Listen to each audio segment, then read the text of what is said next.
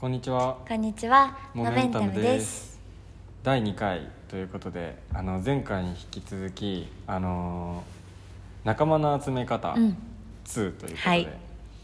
えー話をしていきたいなと思うんですけど、まあ、前回ねえっと実際にどういう軸で仲間を集めるのかっていうとその軸を決めて、うん。えっと、実際にどういう伝え方をしていくのかうん。っていうことをやったんですけど、うん。今回はじゃあ面接編ということで。はい。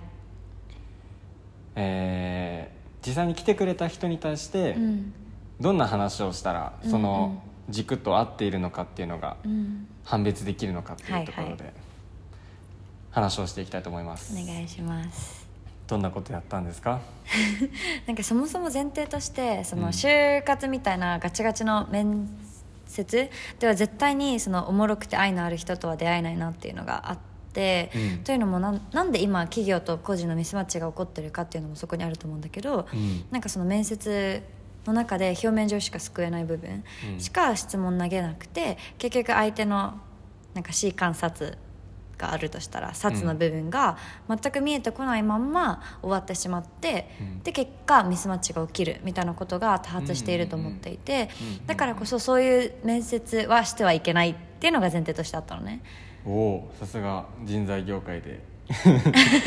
ちょっと働いてるリリーさんならではですね。うんうん、でその中でまあいろんななんかちょっと遊んじゃったかも。いろいろいろいろやろ やった。うん、うん。え。試しながらね。うんそれで具体的にはどんなこと？をなんか毎回やってたことが2個あって、うん。てかユうスケも一緒にいたんだけど、うん。2個あって1個目がえっと「なんて呼ばれたいですか?」って聞いた。なんか私に「なんて呼ばれたらあなたは一番心地いいですか?」みたいな。うん「まるまるさんは一番心地いいですか?」っていう聞き方をしたのね。よくやるね。っていうのは結構コーチングでも私やるんだけど、うんうん。なんかその願いはそこに込めた願いは相手に選択をしてほしほいの一言につきます。なんかその面接とかって絶対力関係が生まれると思っていて、うん。選ぶ人と選ばれる人があると思うんだけどでもミュージグって別にあなたに義務があるわけではないし好きで活動するもの、うん。だからなんか結局入るか入らないかって、まあ、当たり前のことなんだけどその人に決めてほしいなって思うし、うん。自分がこの場その入るか入らないかっていう究極的な決決断だけでなくこの場においてもうん。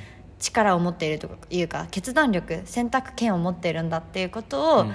なんかボールを上げる気分で聞いてた、ね最初に相手にボールを上げるっていうのはうんうんうん確かに重要かもね。俺もあの最近ファシリテーションやったりとかうんあのいろんな人と話をするときにうん。絶対なんて呼ばれたいですかね めちゃくちゃパクって聞いてるし、うん。実際それがなんか場の最初の作り方としてあのちゃんとお互いにこうなんかこっちから質問をして答えてもらうっていうのがうん。できるようになると一方的に喋ったりっていうことがなくなるから、ちゃんと対話ができる、そうだね。ね、土台みたいなのが作れるなっていう印象はすごいある、あと名前呼ぶのすごい重要だね、うん。相手の名前を呼ぶっていうねなんか人間って自分の名前が一番好きなんだってあそうなんだ。言葉として。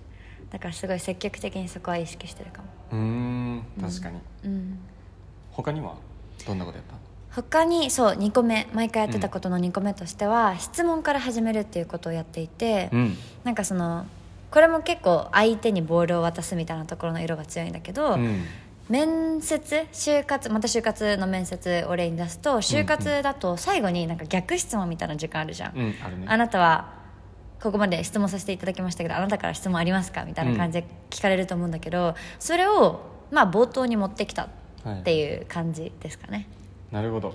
逆質問はなんか面接でやるときはさ、うん。これを聞いとけみたいなさあるね。なんかあるじゃん、うん。うん。こっちからなんか僕はこのように考えたんですけどそれについてはどのようにお考えですか？みたはいいな、はいはい。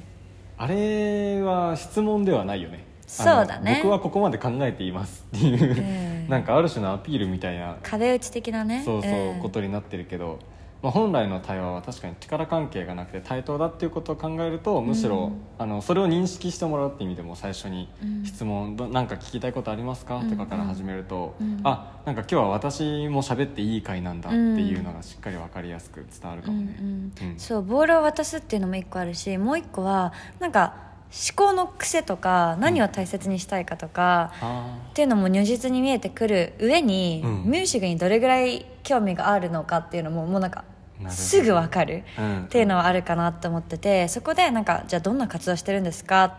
だったらああんまりまだホームページとか見てないのかなっていう話になるし、うん。そこでいやコーチングやってると思うんですけど、うん。なんでそんな人の話聞く？みたいなマニアックなことやってるんですか？みたいな聞いてきた人もいたじゃん。なんかそういうのってすごいその人の思考の癖だし、うん。見えてくるものめっちゃあるなって思う。確かに。深さ的なところもね、うん。すごく見えてきそう、うんうん。なんかそれはまあちょっとさっき就活の話が出たけど、うん。ちょっと似てるのかもね、なあ確かに。うん、どんぐらい愛があるのか、うん。その愛のある人って第1回であの言ったけど、そね。こを見極める一つのポイントでもあったかもね、え。確かになんか面接の仕方で言うとさ、うん。あのーなんかリリーは他にも小技みたいなのをたくさん使ってるような気がするんだけど小技うん。なんか今パッて思いつくものであったりする？小技そうだね。質問から始めるのと名前なんて呼ぶのか聞くのとうん。でなんか逆に一緒に面談してて気づいたこととかある？えなんかなんだろうな。結構うん。それ、なんかあそこ気になるんだみたいなところ。あのあーうんうん。とかあの軸で枠あのそもそも愛のある人とかあとうん。ビジョンと合ってるっていうことを前提って言ってたんだけど、うん。うん第1回の時に、うんうんなんかどんな時ワクワクしますかっていうのをめっちゃ深掘ってるなと思って。あー聞いてたね。えなんかそれがその人のうん。なんて言うんだろう。うーん人間としての特性を結構表すなと思って、うんうんうんうんその人が、えっと、このチームに入った時にちゃんとワクワクできるのかどうかとか、うん。ワクワクって人によって結構定義が抽象的で曖昧だからそうだね。そのワクワクのベクトル合ってるかなとか,、うんうん。なんかそういうところを結構軸に置きながらうん。深掘りをしていく人だなっていうのはすごい思った。なるほど。なんかそこで言うと一個大切にしてるのは、うん。組織と個人のビジョンのベクトルが合ってるか方向性が合ってるかみたいなことはすごい意識して見ていた、っていうのもなんかその組織に入れるっていうのは私たちにも責任があるしうん。相手にも責任があると思っていて何の責任かっていうと互いに幸せになる責任があるなほって思ってるのね。なんか一緒にいて幸せじゃなかったらそれはあなたは別のところで輝いた方がお互いのためにとっていいよねっていう話になるから、じゃあ一緒に活動して幸せかどうかっていうのをどうやって見極めるかっていうとその組織の組織で活動してる時間が、うん。その人自身のなんかビジョンの達成とかやりたいことの達成に近づいている、うん。だから組織で頑張れば自分の人生にもプラスになるし自分の人生のために自分の人生にプラスになるために組織で頑張るからみんなも喜ぶみたいな、うん。そこでシナジーが生まれてくると思っていて、うんうん。だからそのミュージックであればワクワクで溢れる世界を創出するっていうようなワクワクって一番大切にしたい感情、っていうのが果たして相手とシェアできるのか、うん。そして同じタイミングでそれを共有できて大きくできるのかみたいな部分はすごい深掘ったかな。確かうん。に確かに、なんかそれで言うとさ結構組織をこれからどんどん大きくする。うんで影響力を高めていく。っていうことを考えた時に、なんか人数の多さとそういうカルチャーの濃度っていうのは結構反比例しそうなものだなっていうのを思ってそうだね。なんかそんな話をね、